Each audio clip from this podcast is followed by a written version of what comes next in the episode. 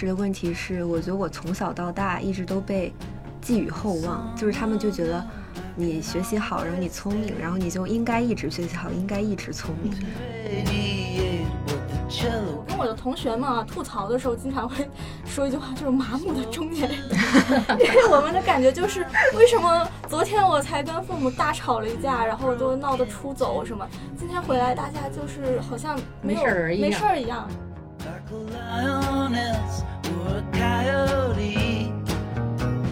我也是这么简单粗暴的成长起来的，我我我觉得我成长的也挺不容易的，但是呢，这种不容易，我我觉得给我的好处就是说，它可以让我面对更多的问题。但是我会有一个可能是因为时代的关系，会有更多的反思，会更多的去去反省这段关系，你能在其中做什么？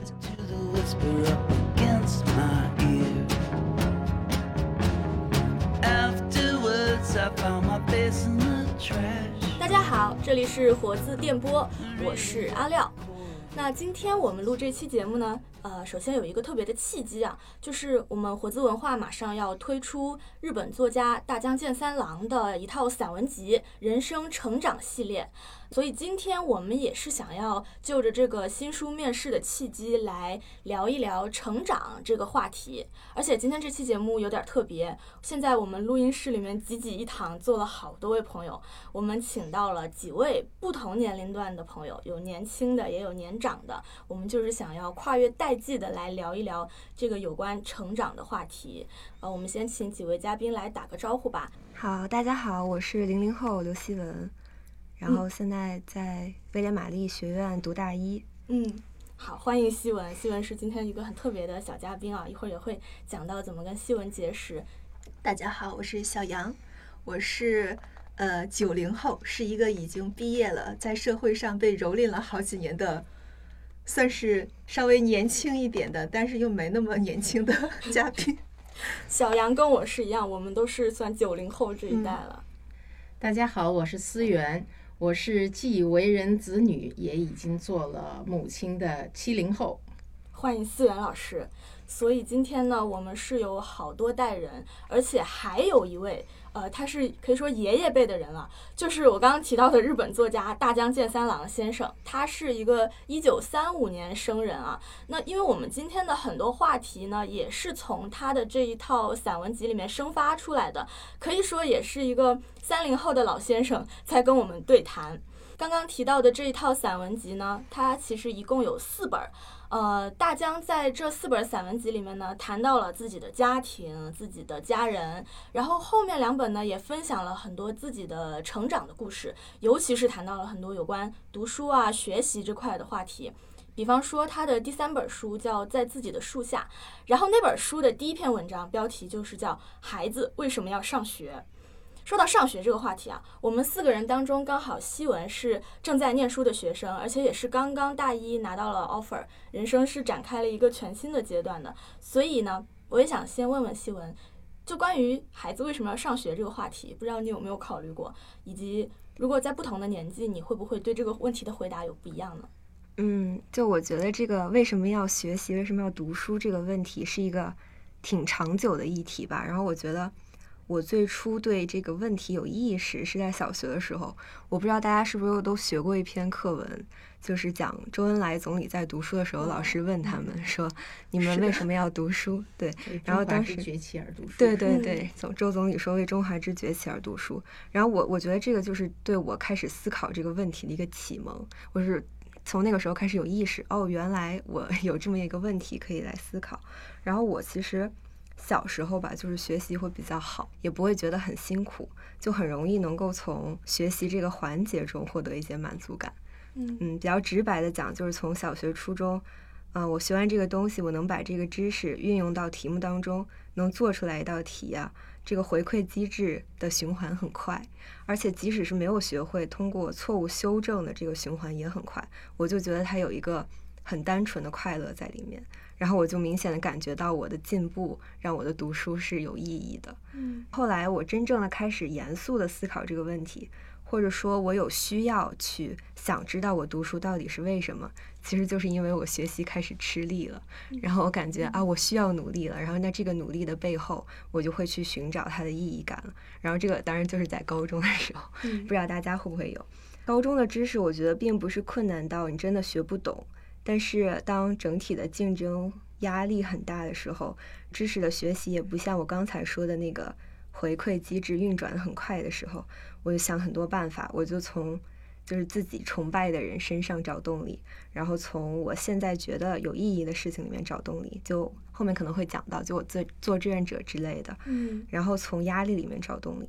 我现在回去看呢，就这些方法其实也在慢慢帮助我靠近我想要做的，就是我想在。某一个方面让世界变得更好，当然这听听起来很大，但是其实就是想对自己身边的社群有影响，然后想通过自己的努力帮到别人。这个东西它就是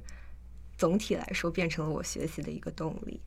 我上了大学之后，发现光有这个意义感还是不够的，因为上大学之后整个知识体系的框架很不一样，接触的世界，我身边的。人也变化了很大。大学学习，我现在个人想达到的一个目标，可能是能更清楚地理解事物，就是更接近所谓的真相或者真理。对。然后从我的学科角度，我现在是想定自己学社会学，从这个角度能对世界有一个理解，或者是还没有分学科的。对，大一是比较探索阶段。哦。对，然后我是想觉得学社会学，我自己也比较轻松，然后也觉得真的学到了东西。对。我觉得这个是在读书的阶段的人的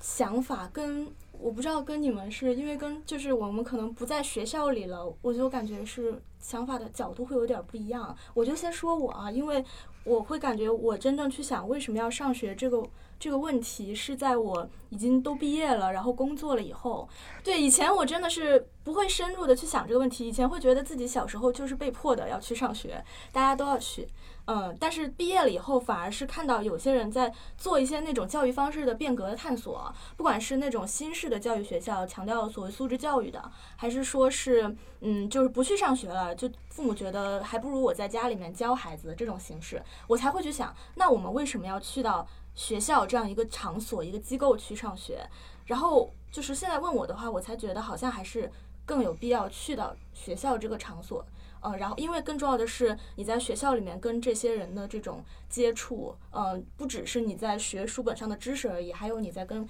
呃师老师也好，同学也好打交道的过程中，可能这些学到的东西会甚至影响更深远。对对对，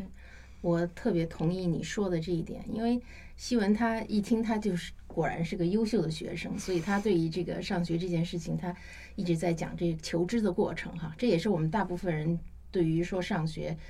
说的最多的一个理解，就确实我们需要求知，我们需要知识。但是刚才阿廖说的这一点，我就感受很深。其实我也是，可能这个体会也是因为我自己做为人父母以后，我我可能会更多的体会到，就是为什么一定要去上学。那其实你如果是获取知识的话，你是不是不去学校你也可以获取？但是我后来慢慢发现，就是说，呃，上学它的最大的必要性在哪儿呢？就是除了求知之外，系统的让你。学习知识之外，它实实际上是给你一个，就是孩子逐渐走入社会、适应社会，包括去了解社会规则的一个过程。因为你孩子，你之前你是在一个小的社会的环境里，都是你的家人，那你只有到了呃学校这个陌生的环境呢，你像阿廖说的，你要学会先学会和不同的人相处。另外，你可能首先你还要接触到一个集体的概念、组织的概念、规则的概念。那么这些东西其实是在学校里头，我觉得给孩子教育一个非常重要的部分。你从这儿你开始了解着。这些以后，你以后你才能知道，你到了社会上，你要遵守一定的规则，你应该怎么去工作啊？甚至你遵守法律，这种意识都是一点一点在学校教育里头能培养出来的。另外一个很重要的就是说，呃，人他毕竟是社会的动物，他不可能就说你独善其身，你在家里你把所有的东西你都完成了，你必须你要学会和人相处，你在这里边在相处中，你你获得很多特别必要的东西，然后。教你成长的东西，这些东西也许就是纯粹的知识给不了你的。嗯嗯，其实刚思源老师刚讲的这一段吧，和大江在书里讲的还差不多。嗯嗯，他也是讲了，就是他觉得小时候他其实很叛逆，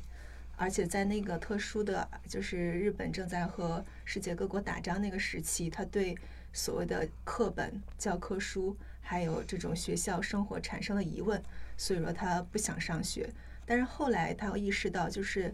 突然好像就觉悟了，好像自己在上学过程当中能够把自己那种读过的书、见过的人、经历过的事，转化成某种自己和这个社会交流沟通的语言，嗯这是他自己获得的一点启示。再一点就是他后来，呃，有一个残疾的孩子，他那个孩子之前就是因为呃这种智障儿和世界的交流是有困难的，但是他在学校生活当中。去在和小其他也和他相似的这种朋友交接触的过程当中，也获得了一种语言。他通过这种语言打开了自己，然后和这个社会上有了某种可以沟通连接的一种方式，获得了某种可以交流的词语。这是他获得的一个上学的启示。我的话，我是我感觉虽然我从小也是个好学生，但是我感觉我小时候还是比较叛逆。表面上嗯是一个很乖的学生，但实际上还是也也会逃学。内心里也会觉得，嗯，在反抗这一切。为什么教科书里是教的这些东西？我会有这样一个疑问。小时候还因为就是逃过学，把书包扔和小朋友们扔到海里，把 书都给都给淹了，呃，不得不就是被迫就是编个谎不去上学。但后来上学之后，慢慢的好像我有一个意识，就是看和刚刚西文提到的钟安兰那篇课文。就是为中华去学那儿读书。其实我我小时候好像也因为这篇课文思考过。嗯，我当时小时候确实有一个这种好像不切实际吗？没有使命感，但有种不切实际的这种这种好像是有种有种有种激励感啊。为中华崛起而读书，我应该也要长大了之后做点什么事情。嗯，为了这个而读书，确实有那种很崇高的嗯那种意义感。对对对，那很很小的时候，小学的时候，但是慢慢上了初中，上了高中。忽然就是慢慢的吧，就对这个命题有了不同的认识，觉得读书并不是为了这个。最初就是家长们可能觉得你要考一个好大学，奔向人生更高的目标，获得一个更好的社会地位。但是当你真的慢慢读了书之后，发现那并不是你上学的目的。尤其是我现在这个阶段，就是已经读完大学、读完研究生，已经工作，我反而觉得可能上学教给我的更倾向于。大江在书里提到，就是获得一种语言，这种语言一种是与社会、与他人交流的一种语言，还有就是与自己交流的语言。就是很多时候，其实你在学校学的东西，有可能你毕业之后并不会使用它，但是你在这个过程当中获得了某种就是某种沉淀的东西，你会在不同的人生阶段不断的回忆起这些经历，那些东西可能是。比学习某个学科、某个知识本身对你影响更大。嗯，尤其是像像西文说的，就是他想学社会学，其实有时候可能毕业之后并不会从事这个学科具体的研究，但是这个思维方式会一直影响。对，对我我我，因为我是学偏语言、偏文学这方面的，我会觉得他这些东西在你以后的人生当中。会非常影响你看待这个世界的方式，嗯，这个可能是最重要的。可能我比较老派，我始终觉得就是周恩来说为中华之崛起而读书，这个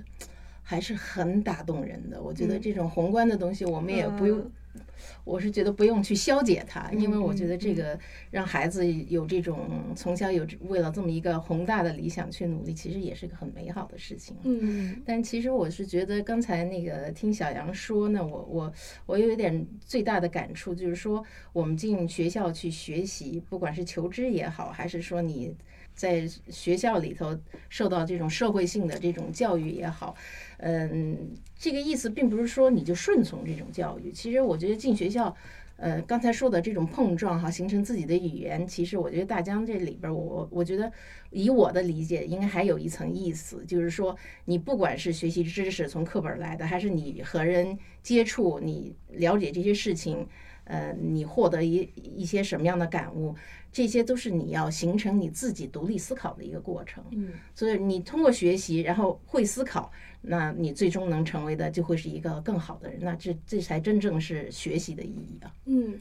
大江他在那个书里面也讲他的逃学经历，就是他虽然那篇文章题目叫《孩子为什么要上学》，但他其实。就是前面讲的几个故事没有直接的回答这个问题，他甚至是有点反感，就是让人感觉他不信任学校的教育的，因为他那个背景，他他的童年就是那个日本的战乱，而且当时对他来说，这个社会的就是思想上也会有一些混乱跟危机。呃，比如说国家当时一开始是搞天皇崇拜的，然后是对美国人很敌视的啊。等到可能战败之后呢，日本就会对于天皇又会说啊，他就是个普通人，对美国的态度又会非常的尊敬跟呃很亲切。那那对于大江来说，他当时觉得，我觉得这样做也是对的，是务实的。我们需要一个更加开放的这个民主自由的国家，但是我还是很难接受昨天老师说的这个东西，今天突然就变了。然后可能是这些东西让他对于学校的教育产生了不信任感，所以他还讲到他去逃学，然后躲进树林里啊，怎么又生病了等等这些故事，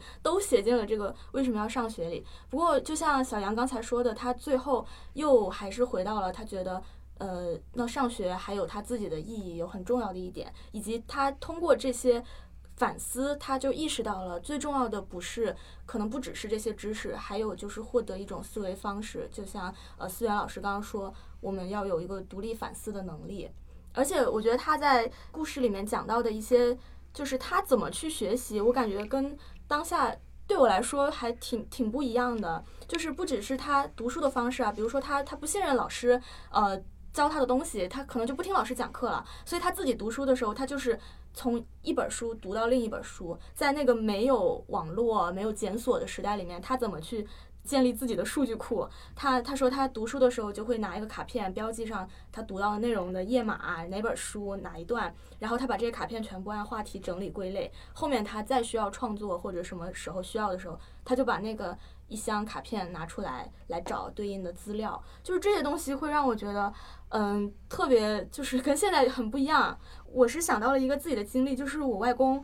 他也有这样的，他会他会做剪贴报，就是把报纸或者书上的东西剪抄下来，或者是把报纸上内容剪下来，然后专门拿一个空白的本子贴上去，然后他就做好多本。后来他还让我们发动我们一起去帮他剪，他就指这些我要，这些我要，这个，你帮我贴上去。我们就觉得为什么？我们就觉得一两个下午的时间都耗在那儿被他。帮他做一些，我也做过这件事情。对，但是我们是这样，可能我上学的时候，我们老师会引导我们，可以把报纸剪下来做。但因为当时那个报纸，我觉得和现在还不太一样。当时报纸还是一种非常重要的一种，就是了解世界的一个媒介，不像现在我们有了手机，有了微信。当时就是会把这些剪下来的，我现在还留着呢。嗯嗯嗯，你你是还觉得这是一个？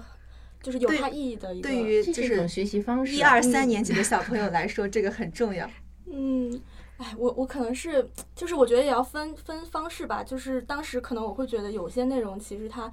呃。就是可能对个人来说很有意义，然后但是他们，但是我们有数据库了，然后我就希望大家善用这种工具，然后我就会很有点有点不耐烦，可能是当时。最大不耐烦是因为这个东西不是你需要你搜集你你要的信息，而是你外公的，你只是一个打工的人，所以工作很很烦。刚刚大江讲到的这些方法，也是他去克服他在小的时候学习中遇到的困难的方法。嗯，我我听大家讲下来，其实咱们在呃自己念书的时候，在学习上也会有各种各样的，就是遇到一些困境吧。嗯，比方说这个大江可能那个时代，他可能会有一些书呃学习资源上的短缺，然后可能会有教学资源上的不充足。然后我不知道是不是很多九零后都跟我一样，在在。念书的时候，学习压力带来的一些心理问题，也会成为一些很大的阻碍。哦，我觉得其实念书到现在遇到最大的困境就是现在，嗯，就是因为呃，现在因为疫情，然后就没有办法真的到学校去。其实我从录取到现在，我还没有去过校园，我根本都不知道我的学校长什么样。然后大一的学习生活刚开始的时候也非常不适应，因为高三我申请季结束之后。学习压力就很小嘛，因为我已经录取了，然后就玩了大半年，然后突然开始上网课，但是上网课在一个房间里生活、学习、工作，就是它没有办法进行区域的划分。然后我的休闲跟学习的时间也没有办法划分开，等于说我前十几年所用的学习方法和怎么说呢，学习习惯都被打破了。然后我要重新再建立起来一个新的系统，我怎么去在这种环境下高效的学习？但其实我现在还没有完全建立起来，我还属于一种，嗯。今天好好学了，今天就成功了，就还没有形成一个规律，说我怎么能在这种环境里真的一直保持高效？对，对，希文说的这个问题是一个非常新的，但是又非常重要的问题。我很多就是申请出国读书的，他们都是读博吧，就是这个年龄段的，基本上，呃，就是出去之后就基本上全都在一个小屋子里进行，没有见过同学，见过老师，嗯。就是没有跟咱们刚刚谈论这种进学校这种社交意义上的，这种区域意义上的交流，对，全部都是个人进行。这样就是读书又是为了什么呢？他好像又和之前那个问题又有了新的新的问题的产生。对，嗯，我们那个年代，我上学的时候的压力，我觉得肯定是没有思文他们这一代的压力那么大。我小时小时候。我觉得，呃，我上学最大的困惑就是，嗯，没有好的老师，因为我我的生活的经历比较漂泊啊，我们随着父母不不断的转换地方，然后我小学在这儿上，中学在那儿上，中学又换了好几个地方，然后，呃，也没上过什么好学校，然后老师，你能明显感觉到老师确实是不能满足自己的那种学习的需求，所以。那个时候，我觉得我大部分的时间，当然就是说，我觉得这是父母带来的好的影响，因为我父亲是个读书人，就从小那个家里的那个书柜很多，那时候也没有别的娱乐手段，所以就是读书成了最大的一个追求，所以我就是就给我父亲开书单儿，我每次都是给他开书单儿，开完以后就让他去他的他的工作单位是一个文化单位，书很全，然后就每次就给我借几十本书，他给我背回来，然后看完了我再再换再再借。就是我通过这样一种方式，我就觉得是他对我的那个，呃，人生的这个自我教育有一个特别大的一个怎么讲呢？我的自我教育是通过这种我自我的阅读来完成的，嗯，所以就是你要说多多困惑呢，就是在学习上这种东西，我就觉得也说不上，因为我我们那个时代，它竞争压力也没那么大，然后呢，也有排名什么这种情况呢，但是我那会儿完全。不把这当回事儿，就是我我根本就不会在乎说你你排名你你或者是我靠前你夸我我靠后你你鄙视我我好像那时候不在乎老师这种东西，我甚至有时候会为了这个故意挑衅老师，就是有时候就会啊我努力一把。然后我那个数学考试我能考到前三名，然后呢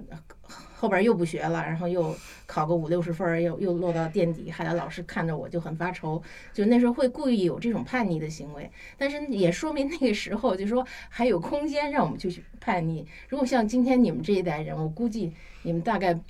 可能是没有人能能去做这种反叛的实验哈，因为这个成本实在是太高了，承担不起哈。嗯嗯。我不知道，呃，西文的中学会不会有这种压力？我的高中对我的影响还是很深的，主要就是那种机制带来的这种压力，因为好像你的学习和你的人生全部都在那个分数上了，就是如果你。没有考到这个好的成绩，什么你好像你整个人都不行，你没有未来，就是会有一种这样的压力在。即便没有人说过这样的话，然后我们也没有认真的思考过我的未来是什么样，但是大家都是要奔着那个目标去。呃，所以不管是父母的压力、同学之间的，还有老师对你的这个期望，都会让人觉得很窒息。所以那个时机对我来说的影响很大，就没有什么很好的解决方式，你只能说就是自。自己去就靠倾诉吧，可能靠不管是同伴的，还是说你跟可靠的师长去倾诉，呃，去排解，然后就是啊，只只能只能这样忍耐着、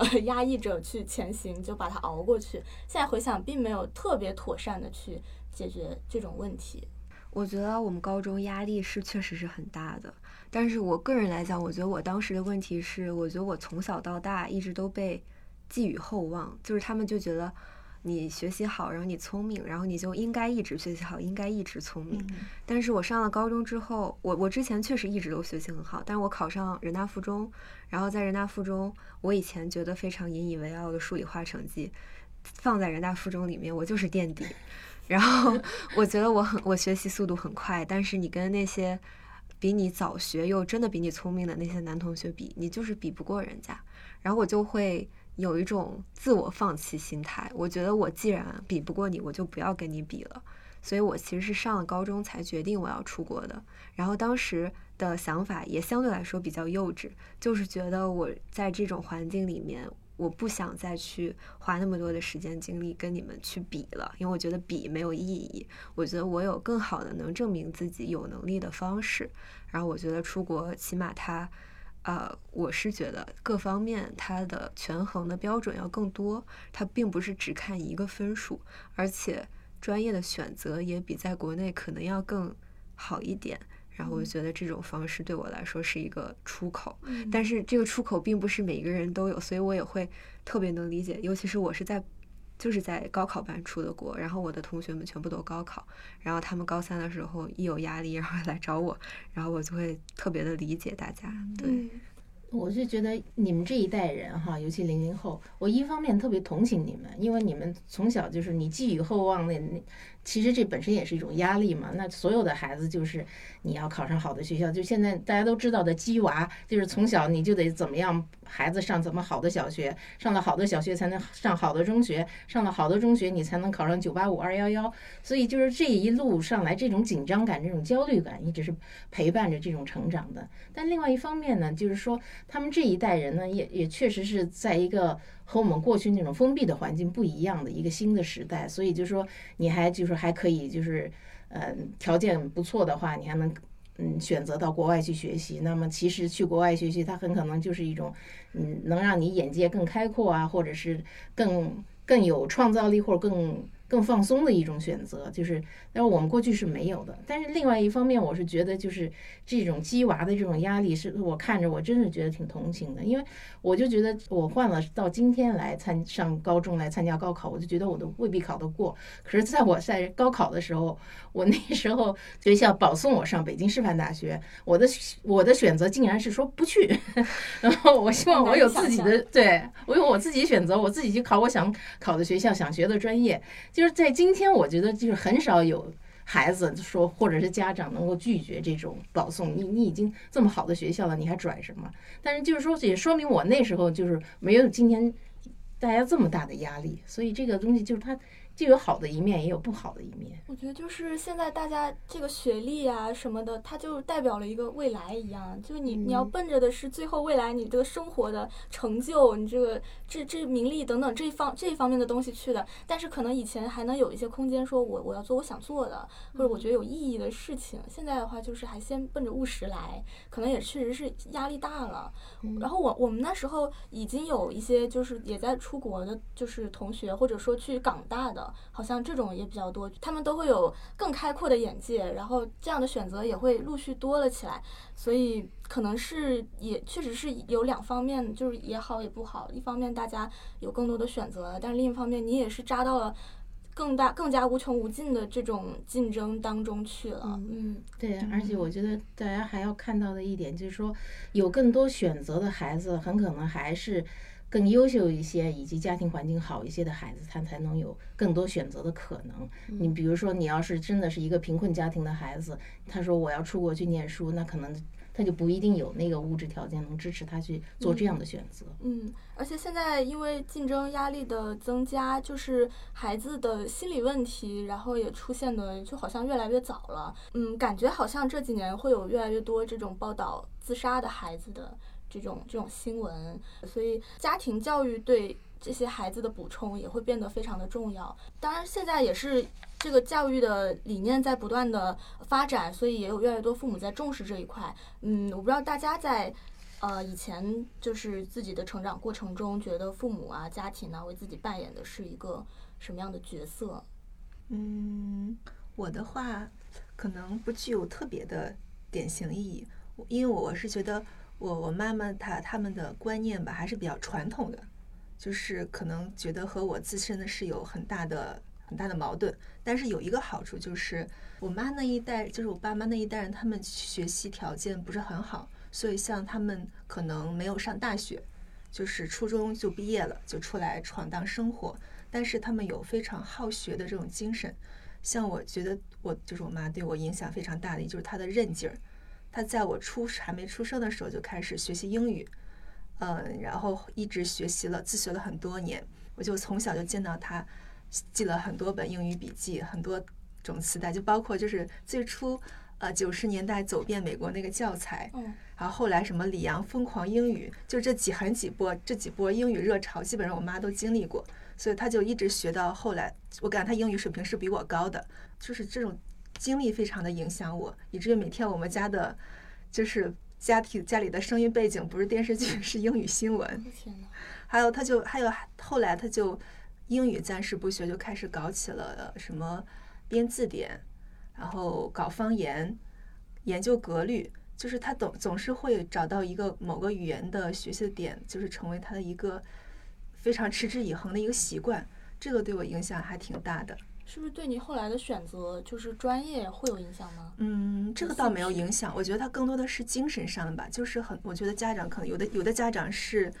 呃，言传比较多，嗯然后我我像我母亲，她也是言传比较多，但我觉得对我一次的影响，可能身教方面是更加深远的。嗯，对，嗯即使有时候，嗯，觉得好像对你没什么影响，但好像很多时候，他那个影响在不知不觉的在你身上会重现。嗯嗯，对，父母的言传身教确实是特别重要的一个。对，就是他的很多想法我不能认同，但是他这种身体力行的实践就非常的影响我。嗯嗯，孩子本能上他。一开始都会模仿父母的行为嘛。如果他从小从婴儿时期看见父母就是爱学习，这个潜移默化对他是有非常大的影响。嗯就是我们家吧，就是那种特别普通的家庭，就是我爸上班儿，然后他在家就是一个知识分子形象，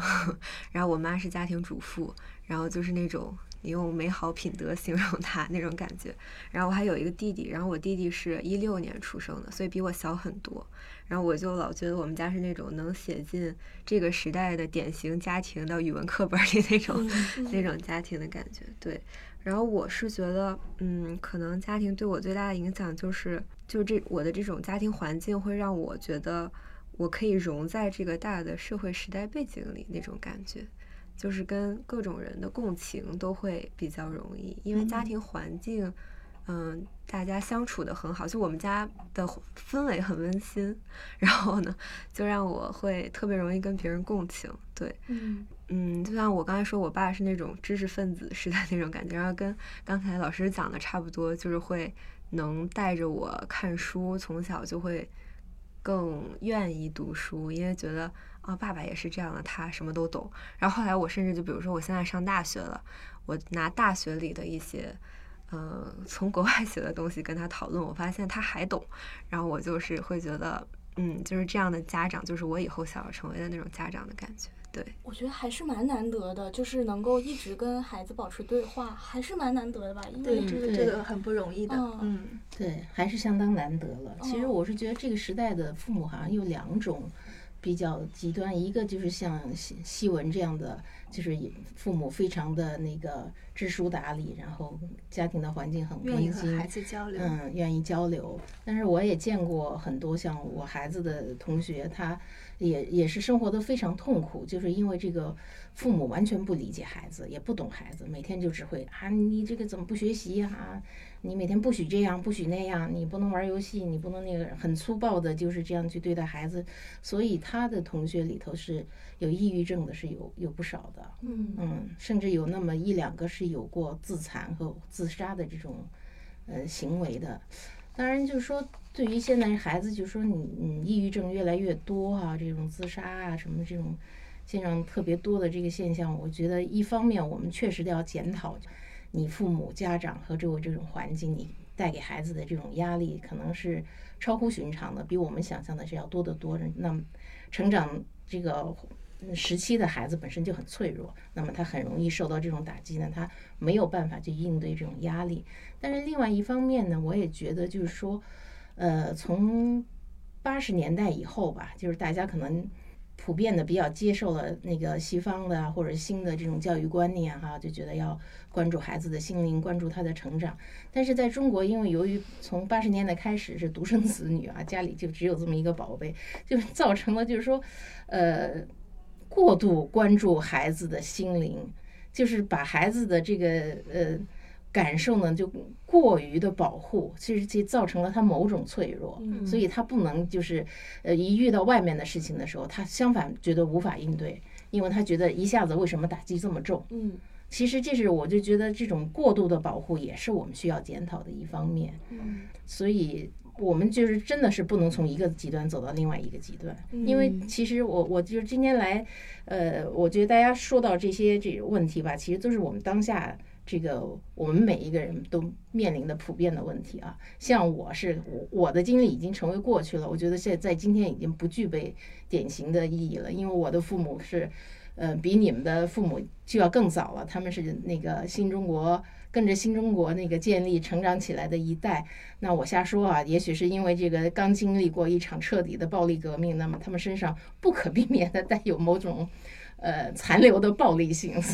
所以他们在对待这个呃家庭啊，对待孩子的这种态度上，其实是很简单粗暴的。那么我也是这么简单粗暴的成长起来的，我我我觉得我成长的也挺不容易的。但是呢，这种不容易，我我觉得给我的好处就是说，它可以让我面对更多的问题，就是更艰苦的环境和更多的打击。那么，所以就是在我自己成为。孩子的父母以后，我觉得我一方面我是要关注他的心灵的成长，关注他很敏感的各种感受，不能忽略。但另外一方面，我是觉得确实我不能娇惯他。如果娇惯了以后，他就会出现很多问题。那不仅是不能面对打击的问题。他即便不是说什么抑郁症啊、自杀这种极端的情况在，那很可能在网络上，他们遇到很多问题去认识的时候，他就非常简单的去看待问题，他就只能接受黑和白。对和错，这样二元论的这样一个环境，就是实际上就造成了他们思想上的简单。所以就是我也觉得可以推荐大家看一看，就是美国有一本书叫《浇灌心灵》，他就讲这美国新一代年轻人为什么会出现现现在这么多的一个一个状况，就是因为就是过度关注他们的心灵，就是过度保护，让他们都过于脆弱。放到中国来，放到中国，我觉得其实很有普遍意义。嗯嗯嗯，对，就是现在大家越来越多去反思这个所谓原生家庭的问题啊，或者说是家庭教育沟通的问题。然后之前也经历过那种很。就是矛盾很激烈的时段，豆瓣原来那个父母皆祸害小组嘛，就被大家一直讨论。然后后来现在我的感觉是，可能我们的同龄人，就是九零后这一代，包括八零后开始反思这这些问题的这一代，就是会慢慢的能够接受。呃，首先可能承认大家父母也是不完美的，也在成长跟学习的。然后再一个就是不要沉溺在这里面，就大家现在已经开始说，我跳出这个问题了，不要老是拿原生家庭的问题说事儿。对你也是成熟的人，可能你也要去学。会面对和解决这些问题，就这个趋势还是挺好的。确实也是要多理解父母这一辈，九零后父辈的成长环境，他也面临的一些缺乏，或者是这个社会的不安定。反正我我跟我的同学们啊吐槽的时候，经常会说一句话，就是麻木的中年人。因为我们的感觉就是，为什么昨天我才跟父母大吵了一架，然后都闹得出走什么，今天回来大家就是好像没有没事儿一样，好像日子还要继续过，但是我们都没有正视这个问题，都不愿意坐下来真诚的聊一聊。我觉得是他们太麻木了，还是我们太过于敏敏感了？其实也可能就是这个沟通方式就还需要打开。对对对，因为我刚刚听了。就是西文还有思源老师，我感觉就是不同时代真的，嗯，这种家庭的关系理念各方面都不一样。像我的话，我感觉虽然我是九零后，但我觉得我的父母和和那个思源老师父母就是还挺相像的，也是那一代就是残留的痕迹挺严重的。所以我和我家里沟通人沟通特别少，但是我会有一个可能是因为时代的关系，会有更多的反思。会更多的去就是去反省这段关系，你能在其中做什么？就是不不是像就是说啊，我这个家庭就这样了，没有没有好转的可能了，就这样吧。然后我就会觉，就是每次我和家里就是有这种矛盾产生的时候，我其实是会跳跳跳脱出来，以一种旁观者的角度来看我们的关系，觉得很多关系其实只要你努力愿意去沟通，愿意去反思，你就可以做出某些改变。嗯像我以前，我小时候可能因为觉得可能比较小，思考问题比较简单，就觉得他们都不理解我，就我也不想和他们沟通，所以我们的关系就是挺僵的，没有很温馨、很愉悦的家庭氛围，从来没有，就是经常是争吵啊什么的。但是这几年就是。嗯，上完大学，在工作之后，我发现我有一个意识，就是我会主动的和他们聊一聊开心的事，嗯主动的说就是我的一些想法，然后和他们交流。有时候他们其实嗯并不理解你，也不认同你，但是有了这样一个活动，我发现我们的关系其实变得和谐了，嗯就不会像以前那么的僵硬，不是说我们完全是不可沟通的两个世界的人。对，就今年我过就是回家，我有一个很强烈的一个感受，就是他们当他们吵架了之后，如果是以前的我，我就会躲到一边，默默哭泣，独自就 是独自伤心。但是我现在就不会，就是就是讲一些笑话逗逗他们乐，呃，然后这样一场风暴或者冲突就过去了，嗯家庭关系就就趋于一种平静的状态了。我觉得这个是，嗯，可能新的一代父母。就是我们这一代，如果以后做了父母，会一个稍微比较进步的一个方面吧。嗯嗯另外，我就觉得那个，就像刚才阿廖也提到，就是父母也是需要成长的，嗯就是没有父母生来就会当父母，他也在学习。那么，其实，在成长的过程中，我们往往就是说，只想到自己成长的这一面，没想到父母也是需要成长的。对他也在面临你在长大当中不同的问题带给他、提给他的这个呃问题，他要解答。所以呢，其实我们在每一个阶段，我们都要和父母一同成长。对对，嗯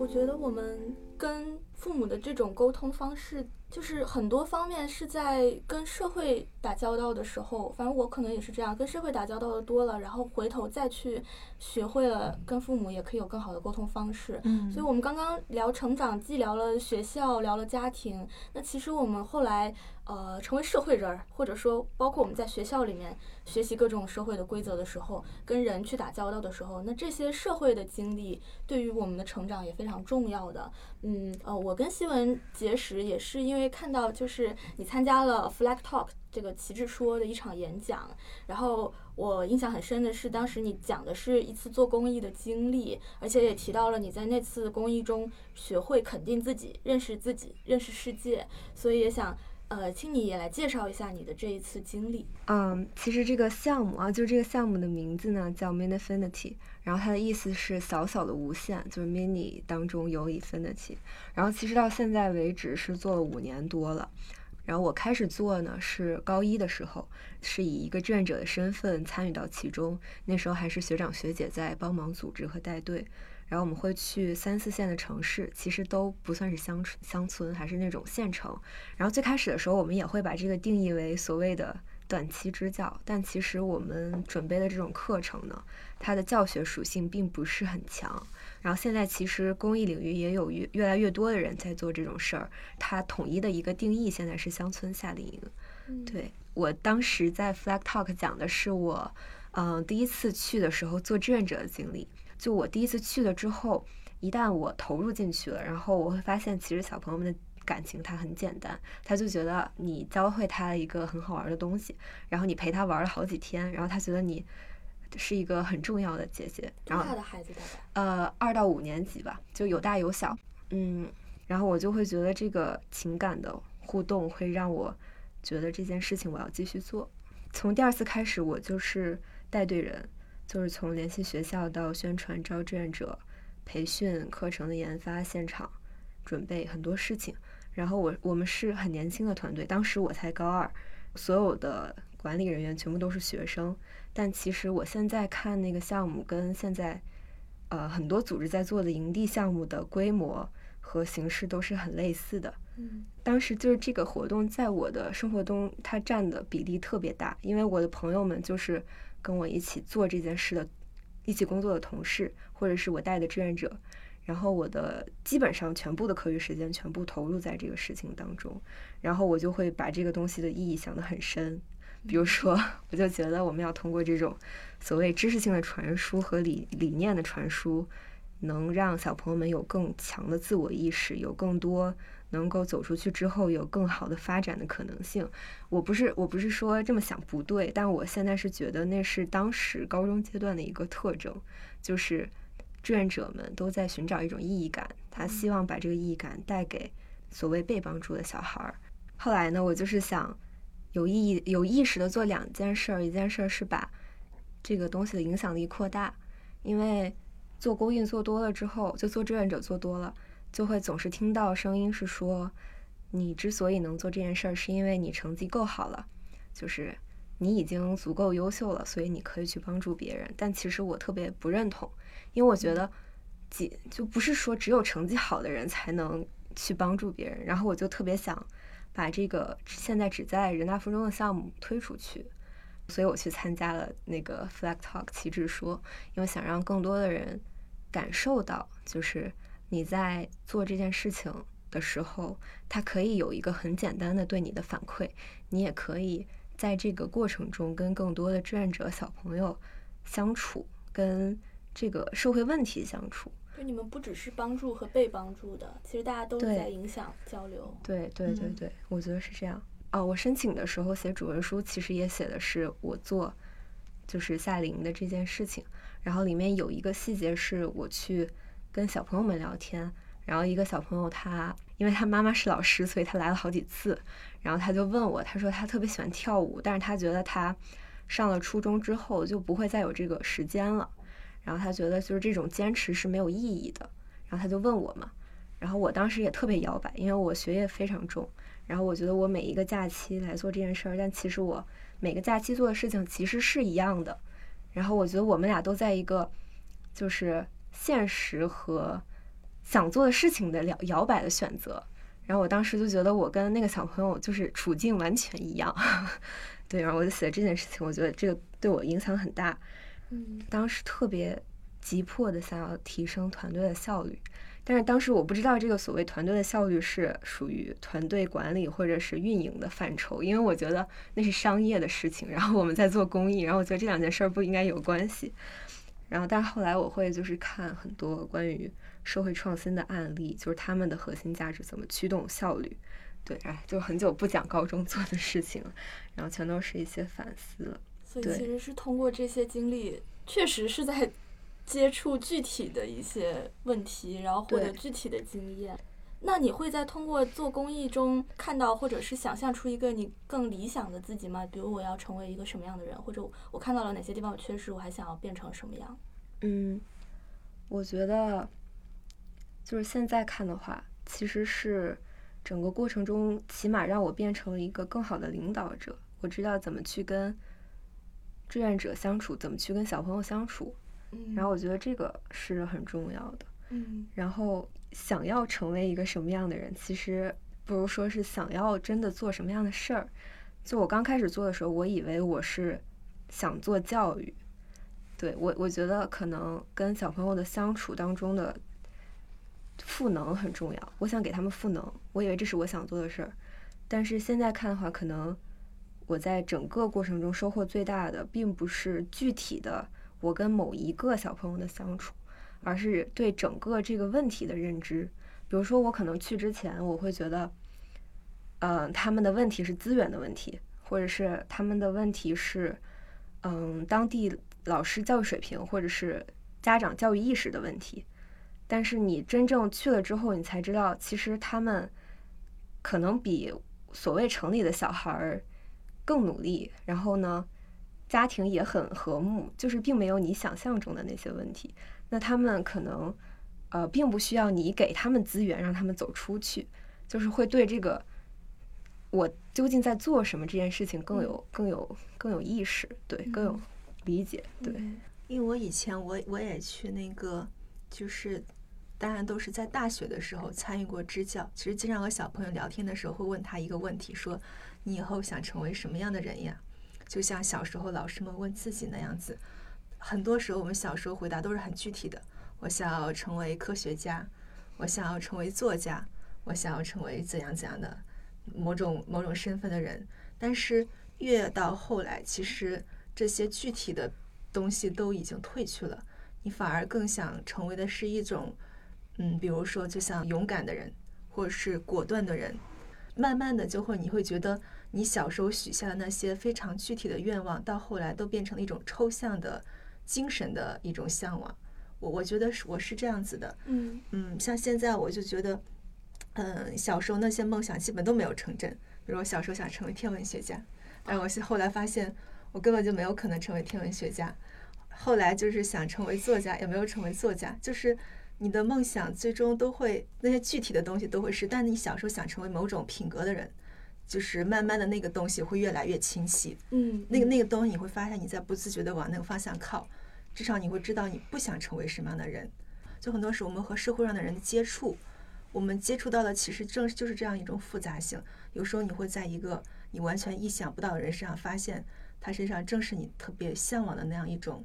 一种精神、一种品格，那就是你想成为的那种人。我也是这种感觉，就是嗯我感觉这个成长过程就是我在接受。把一个是把伟大的梦想越来越变平凡和实际，另外一个就是去接受那个复杂。嗯，就像你说，可能之前会想到这个很光辉的一些形象，去去变成我自己的理想形象，可能想要呃成为这个警察呀，或者是科学家呀这些，但是到后面可能就会变成慢慢的能够欣赏那些看起来平凡的那种人，在某一个瞬间表现出来的那个复杂性，它反而让人觉得非常着迷。在我们呃成长的过程中呢，其实还有一类东西是对于我们的成长是非常重要的，就是不可避免的一些挫折，是灰暗的部分。呃，其实大江在他的书里面也谈了很多这种面对挫折也好，还有包括面对流言蜚语也好的这种话题。呃，包括我们刚刚在聊学习啊等等时候，我们也聊到了我们以前遇到的挫折和困难。那大家在比如说我们是在工作以后了遇到的这些挫折，和现在回想我们以前遇到的挫折，或者包括像西文是小的时候回想自己的困难，和现在长大以后经历的面对的问题，我不知道大家会觉得这样的挫折困难带给自己的感受会不会有什么不一样？就是我前两天听到一个观点啊，就是说，嗯，有些人会把自己的人生分成很多很多段，然后每一段呢都会设一个目标，他的人生就是一个有限的人生，因为他觉得我到这个时候我要达成一个什么目标，然后我到这个时候我要达成一个什么目标。但是还有一些人呢，他会把自己的人生的每一刻都当做是一个。就是每一个瞬间都是一个瞬间，他会把每一个时间都很认真的过，然后去把自己适应当时的那个环境和呃生活所遇到的事情，然后这样他的人生就是无限的，就是是这样的一个感觉。我觉得小时候可能那个困难就是到那个点儿了，我没有做成那件事儿的那种感觉，就像就是其实那个困难来自于。啊，父母或者是自己给自己定的一个什么目标，然后那个东西它就在那儿，你做成了就是做成了，没做成就是没做成。那么那个挫折就是、我没做成这件事儿，然后可能会很伤心，但其实也就过去了。然后感觉长大之后的那个困难，反而是你没有一个说具体的事情你要去达成了，但是你就是知道我现在的这个生活我要怎么去适应它，但是我如果做不到，我就会一直在一个。并不是很顺利的状态当中，我觉得那个状态给自己带来的挫折会更难克服，或者说，嗯、需要一直去克服，要一直不断的去变化，跟之前的那种我只需要达到某一件事情的单一标准或者说单一节点不一样。对，然后我会觉得现在的生活会是，嗯，一个持续性的努力和变化的过程。对。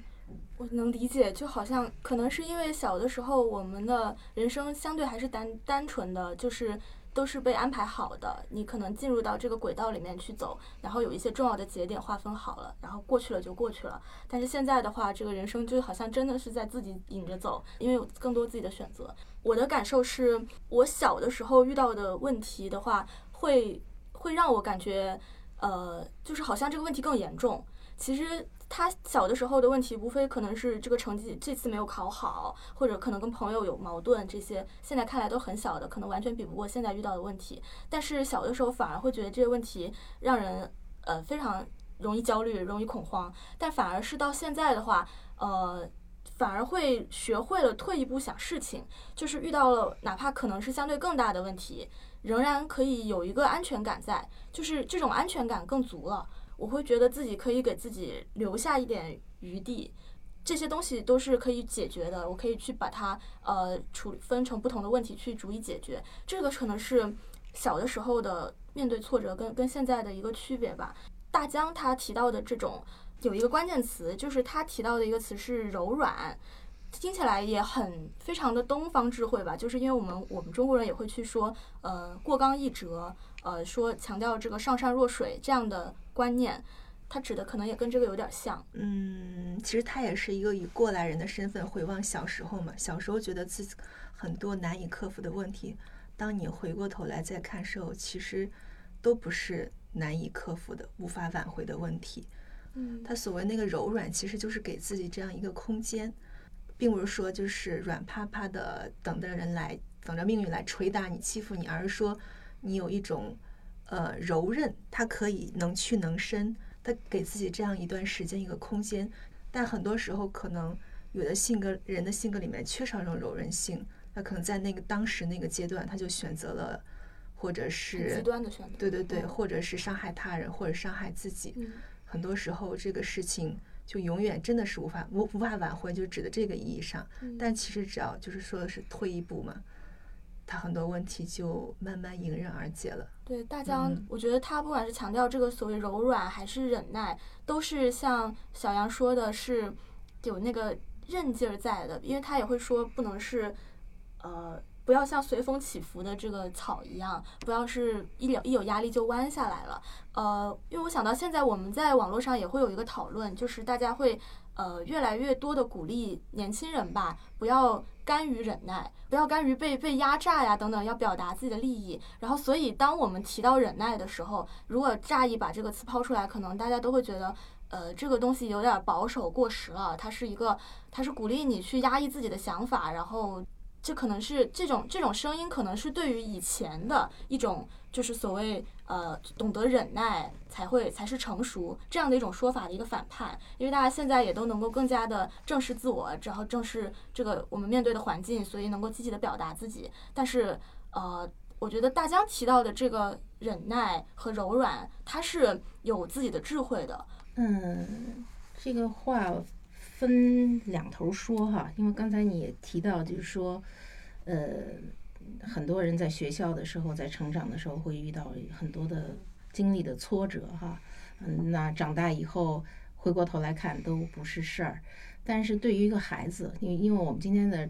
主要的话题在说成长嘛，对于一个孩子，他当时遇到这样的问题来说，对他可能就是天大的问题，因为他第一次到了。呃，小社会里头第一次和人接触，那么他会要经历这种，呃，友谊的忠诚与背叛啦，同学的歧视啊，老师的蔑视啊，这些东西，其实对一个小小的孩子，他还不足够有这个强大的内心和强大的这种精神的时候，这种事情对他来说，极确实是天大的。那么在这种这种时候，我就觉得这样的孩子，那么不管是父母也好，是家长也好，你确实是你要。给予他更多的这种支持，然后教要教他去面对这样一种伤害，面对这样一种挫折。那么，包括那个大家说的这个柔软的态度呢，我就会联想起，就是前一段那个叶嘉莹先生不是被评为感动中国的十大人物吗？那么大家就开始关注叶嘉莹先生。叶嘉莹先生有一个观点，他就提出来，这人要有弱德之美。什么叫弱德之美？就是你。你这个人，你你很可能你一生你不会是很平顺的，很多时候你也许由于时代的原因啊，有环境的原因，你你很可能就会遭受各种挫折、各种打击。那么这种时候你没有办法，你主动去把握你自己的命运。在这种时候，你遇到这种这么大的挫折的时候，你你应该怎么来面对它呢？也许你我们没办法都用大树的姿态去。迎接风雨，那真的有可能这个树也可能就被风给吹倒了、劈倒了都有可能。但是呢，它可能也许叶嘉莹也许是一种芦苇的姿态，那个狂风啊、劲雨把它给吹的，可能很可能当时都给吹到地上去了，就是给它这么大的摧折。但是它的根扎得很深，就是说你吹完以后，你风过去以后，我还能站起来，但是我不会被你这个风给吹跑。因为我有很很深很深的根扎在这里。我知道我的持守是什么，就是说我无论我遇到再糟糕的事情，我内心一定要有持守。再糟糕，我也不会做说违背我的这个做人的底线、做人的原则，我不会违背这些。所以这就是一种弱德之美，尽管我没办法左右我的命运。所以我就觉得这也是一种我们。东方人的这种人生智慧里头，特别值得我们学习的一一种东西。嗯，所以我觉得这跟大江说的柔软，其实这是我能找到相同的地方。嗯，因为我们今天也聊了很多关于成长的话题嘛，那我也想听大家每个人都说一下，就是你们认为的成熟是什么样子的。我觉得就是因为现在很难我认定自己成不成熟，所以呢。这个问题对我来说可能也是一种期待吧。然后我觉得，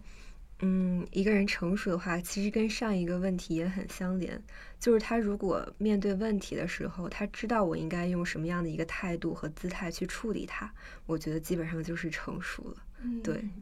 可能是找一个恰当的，再找一个恰当的形形态，找一个恰当的点。对，一个一个度，就是能把握住这个度，我觉得就是成熟。明白。小杨呢？我觉得成熟它也是有一个时间过程的，它可能要用一一辈子来是就是慢慢完成这个过程。我们就见过很多人，就是到老了还像个孩子一样行为处事，包括就是我们有时候觉得家长不不做的家长不是不是很合格、很理想，其实就是它也是一个慢慢在趋向成熟的过程。我就感觉成熟，它就是你慢慢的在人生的某一个阶段意识到啊，这个事情还可以用另外一种方式，在每一个阶段，那个你处理的方式都会有进一步的呃，就是修正完善，这样就是一个慢慢成熟的过程。我觉得可能到老了，成熟这个东西也并不是一个静止的，到就是一个你不断的像成长一样，就不断实现的一个过程。然后也有反思，它永远是一种未完成状态。嗯嗯，我的感觉是，我最近想到的一点关于成熟的看法是，一个人如果能够面对自己的问题，就是能够接受自己是也是有问题的，自己是不足的，呃，可能这是一个成熟或者有进步的标志。能够检讨自己，同时又能勇敢的面对自己的问题，我觉得可能是我认为的一个。成熟的标志吧。嗯，我觉得你们都说的特别好，你们都比我成熟了。没有，没有，我我觉得你们说的都特别好啊，这就是一个呃成熟的态度。其实我们大家，我觉得可能每个人大概理解都不一样吧。我就觉得像小杨说的那个，要不断的，这是一个。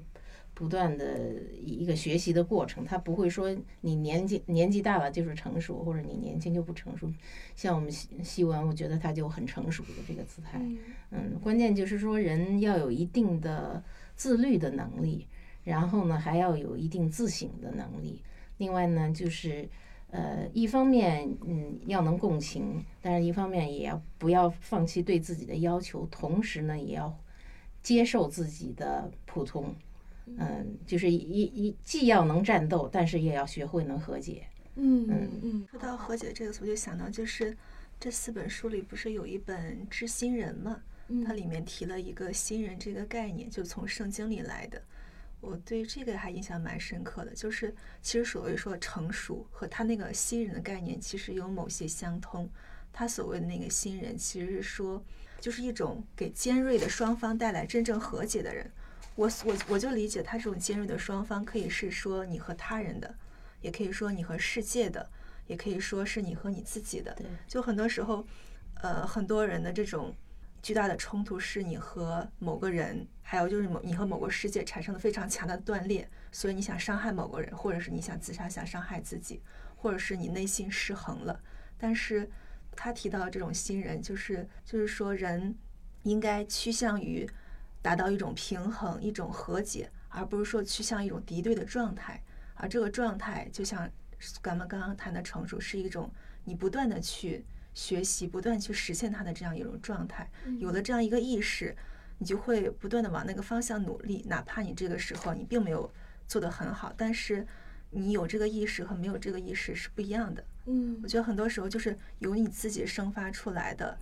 包括你去做很多事情、学习、去做社会实践、去工作，做的很多很多事情，都是由你这个内心的原点生发出来的。它就是一种和整个世界的这样一种连接吧。嗯，而且它是不只是人跟人、人跟世界的连接，我们的自己过去的我和现在的我其实也是一种延续。这个也是大江，我觉得也很打动我的一点。啊、我觉得我们刚刚聊的、分享的这些话题，嗯，比方说我们的父母、我们的家庭给我们带来的影响，它会促使我们去反思。等到我们为人父母的时候，我们组建家庭的时候，那可能这种连接就体现在我们的这种反思上。可能我们会以更新的方式来，呃，就处理我们的家庭的关系。我也想把大江的这段话也也送给大家。即便你长大成人，你也会继续拥有你内心原有的一切。你通过今后的学习积累经验，会使这一切得到进一步的发展。现在的你与长大成人后的你是相连的，与你身后的已不在世上的人们相连着，也与你长大成人后未来的人们相连接着。他是想强调，呃，人与人、人与世界、与我们整个历史，呃，与人类都是连接在一起的。呃，所以一定要珍视我们自己内心里的这个自我，然后呢，也要呃学会的更多去理解我们身边的人也好，呃，认识我们自我也好，也把这样一段话送给大家，然后也希望我们今天的分享呢，能够呃给大家带来一些启发，或者是至少能够给大家带来一个很好的陪伴。最后呢，呃，我们大江健三郎呢这一套人生成长系列的散文集马上就要跟大家见面了，然后也希望如果大家感兴趣的话呢，能够去翻看这本书。我也相信这个温和的老爷爷大江健三郎，他可以给大家的人生成长，或者是给大家的生活带来一些温暖，带来一些启发。好，这一期节目呢就是这样了，也很感谢大家的收听，我们下期再见。Everyone deserves a chance to walk with everyone else while holding down a job to keep my girl around and maybe buy me some new strings and her a night out on the